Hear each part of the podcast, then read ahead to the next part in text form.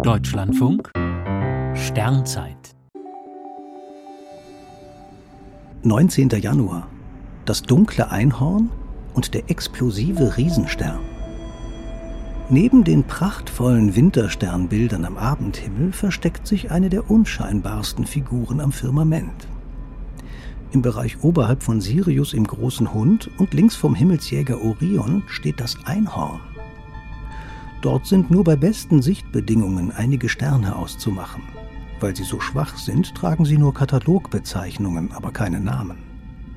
Was den niederländischen Kartografen Petrus Plantius Anfang des 17. Jahrhunderts veranlasst hat, das Einhorn auf seinem Himmelsglobus einzuzeichnen, bleibt ein Rätsel.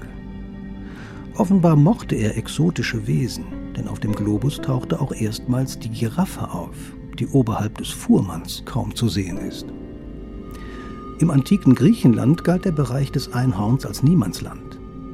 Doch so unscheinbar dieses Sternbild auch sein mag, in seinen Grenzen steht der faszinierende rote Überriese V838. Dieser Stern erlebte vor rund 20 Jahren einen gewaltigen Ausbruch.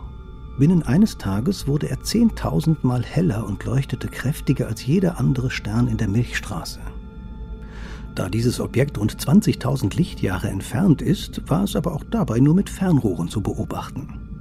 Das Hubble Weltraumteleskop hat über einige Jahre eindrucksvolle Aufnahmen davon gemacht, wie der Explosionsblitz nach und nach unterschiedliche Bereiche der Umgebung des Sterns beleuchtet. Doch diese aufregende Episode ist längst vorbei. Dennoch ist der dunkle, sehr sternarme Bereich oberhalb von Sirius nicht etwa nichts. Er ist das Einhorn.